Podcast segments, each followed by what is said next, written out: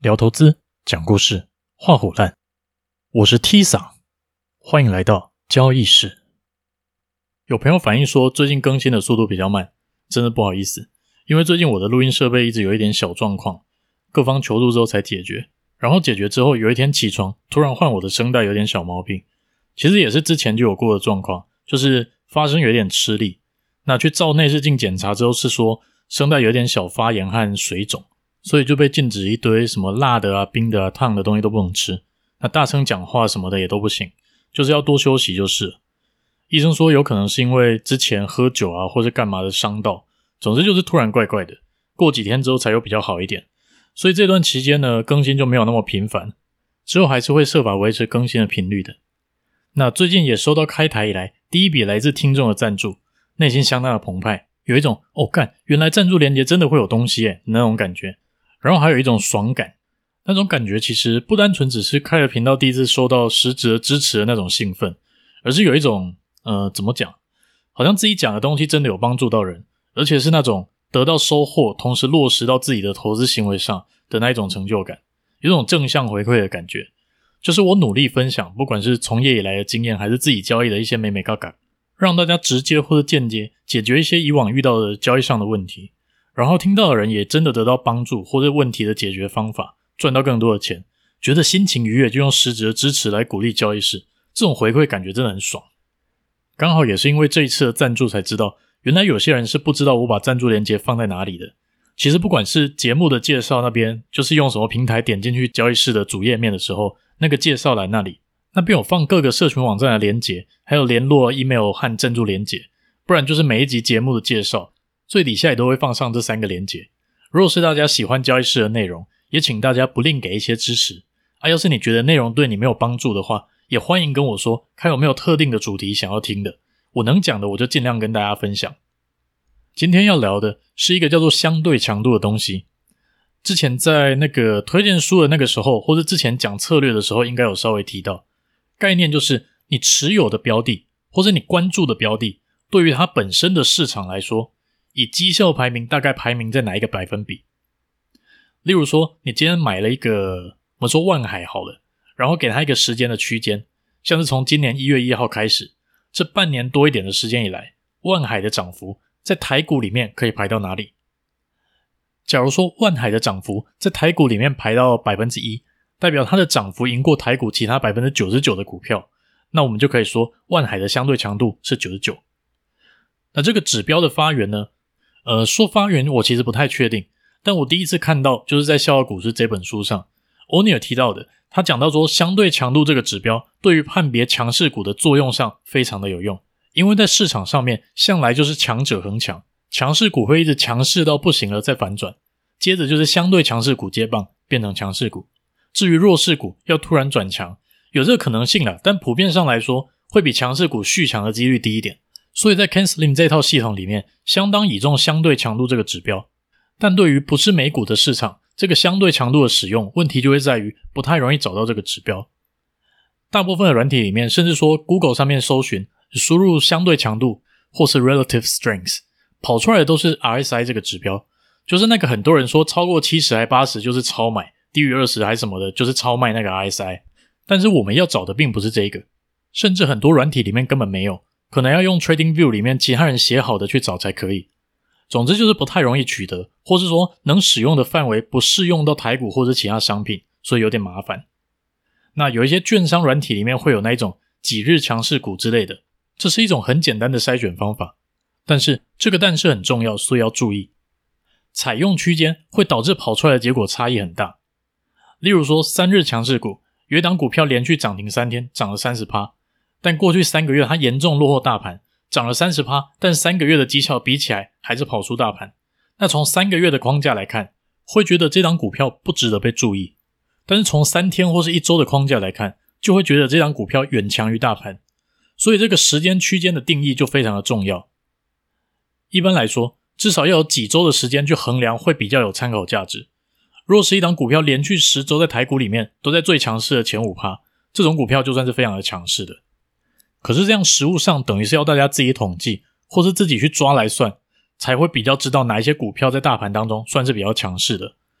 所以这边提供大家一个相对简化的方法。首先，我相信每个人会有一些自己挑选股票的条件，怎样都好。今天要讨论的不是挑选股票这些条件怎么设，所以先假设大家筛选的条件都是合理的。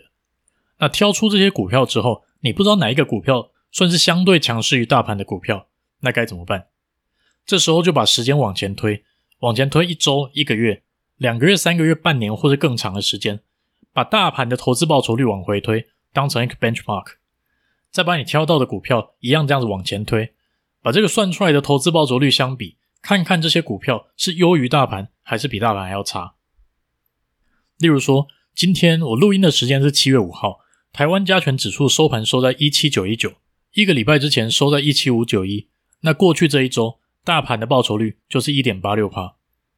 那一个月前收在一七零八四，所以过去一个月的报酬率是四点八九 percent。两个月前收在一六八四三，过去两个月的报酬率在六点三九趴，三个月是七点零四趴，半年是十九点四六趴，今年以来是二十点二五趴。那就把你挑出来的股票的这些一周、一个月、两个月这些不同周期的投资报酬率也都算一算，然后看看你挑出来这些股票。是优于大盘、等于大盘，还是比大盘还要弱？这个时候，你就可以排序出在不同周期底下，你挑出来的这些股票相对于大盘的强度是怎么样的。这时候要注意的就是那些排序出来在前面的股票，还有那些排出来比较长时间都是弱于大盘，但突然转强，而且转强很多的股票。例如说，你筛出来有二十档股票，有五档三个月内都比大盘还要差，这些就可以暂时先不用管它。那有三档从半年到一周投资报酬率都比大盘还要好，这些就先把它放在强势股的分类里面。那假如有三档半年三个月都落后大盘，结果从两个月开始一路走强，甚至到这一周已经快要是你挑的股票里面最强的，那这三档就把它定义在转强股里面。那剩下的九档股票可能时强时弱不太好分辨，那可以用一个表格把报酬率画成曲线，时间就从半年、三个月、两个月、一个月、一周这样分。看看这些剩下的股票哪些是相对强的。这个时候，要是要把资金投入这些挑到的股票，我的话就会把它全部丢在强势股和转强股上面。那为什么我们总是说股票市场里面容易强者恒强呢？不是很多人都说见好就收，不要贪心吗？这个见好就收和不要贪心，讲的是要你不要什么风险管理的机制都不做，该闪也不闪，转空了也不跑，只想着获利，没想着亏损。比较偏向是心态上的问题，而强者恒强则是一个长期观察出来的现象。我们可以试着去解读看看背后的逻辑。假如说今天你有资金要去买股票，但你只有三个月的时间就要检视你的绩效，或者说你只有一年的时间就要看看投资报酬率怎么样，那你会去挑那种便宜到靠背、烂到贴到墙上都没有人会注意的股票，然后期待它慢慢涨回来吗？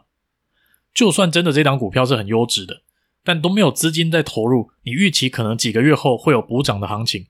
结果几个月后虽然涨了，但还是一样落后于大盘。那你仔细想一下，这样子的投资效率值得你花那么多的时间来研究吗？这样怎么不直接买大盘就好呢？我们常常会拿大盘来做比较，虽然看起来是跟一个单一个体比较，但实际上大盘的背后是几千档股票的加权平均出来的结果，跟大盘一样，就表示加权平均下来。你选的股票跟差不多一半的股票表现接近，那落后于大盘，就代表你这档股票比差不多一半的股票表现还要差。要说你掌握的资金每三个月必须要被检视一次绩效，这些落后的股票已经落后半年甚至一年了，甚至连从落后转成领先都没有发生过。你会想要把资金投入这些股票，期待它三个月后可以涨到变成强势股吗？这个情况其实可以好好的思考一下，就跟捡到便宜觉得超爽的。然后过了一年之后赚钱了，可是赚的没有大盘多，跟追高觉得很贵，但是过了一年之后绩效比大盘好个三十趴。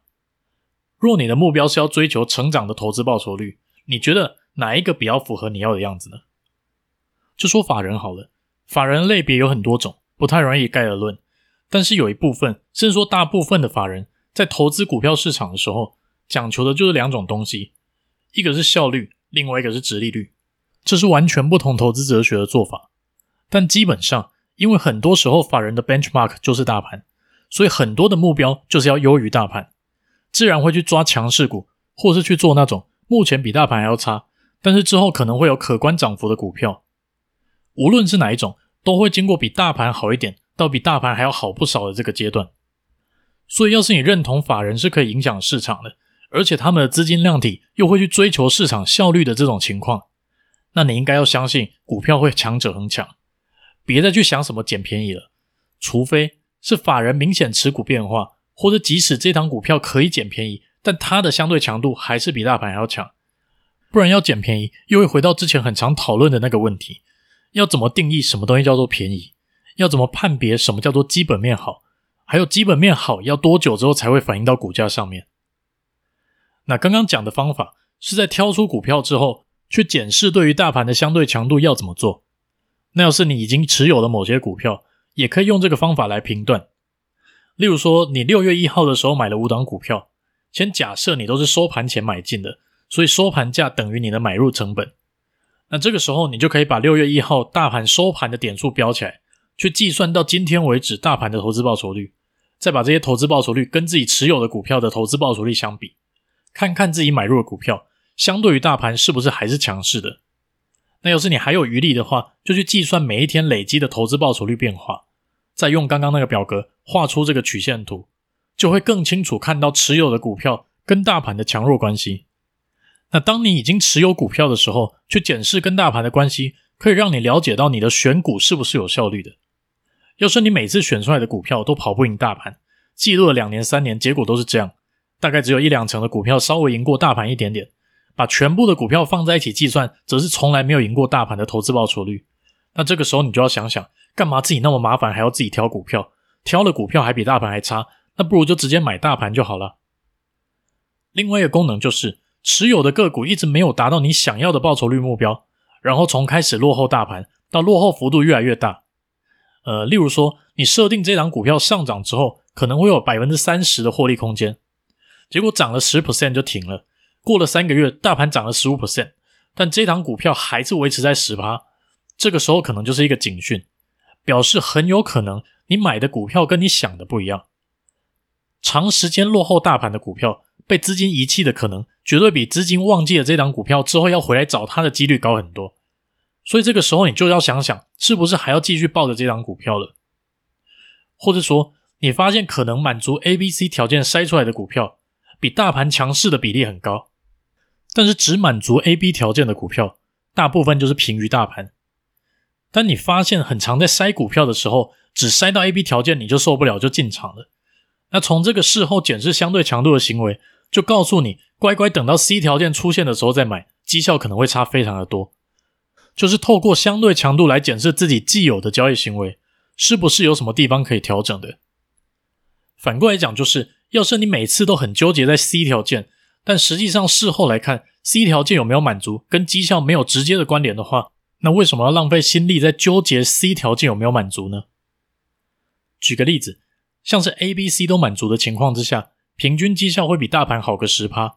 那假如只有 B、C 满足的股票，平均绩效比大盘好个八趴，但是你每次为了要等条件 A 满足，可能会多筛掉五档股票，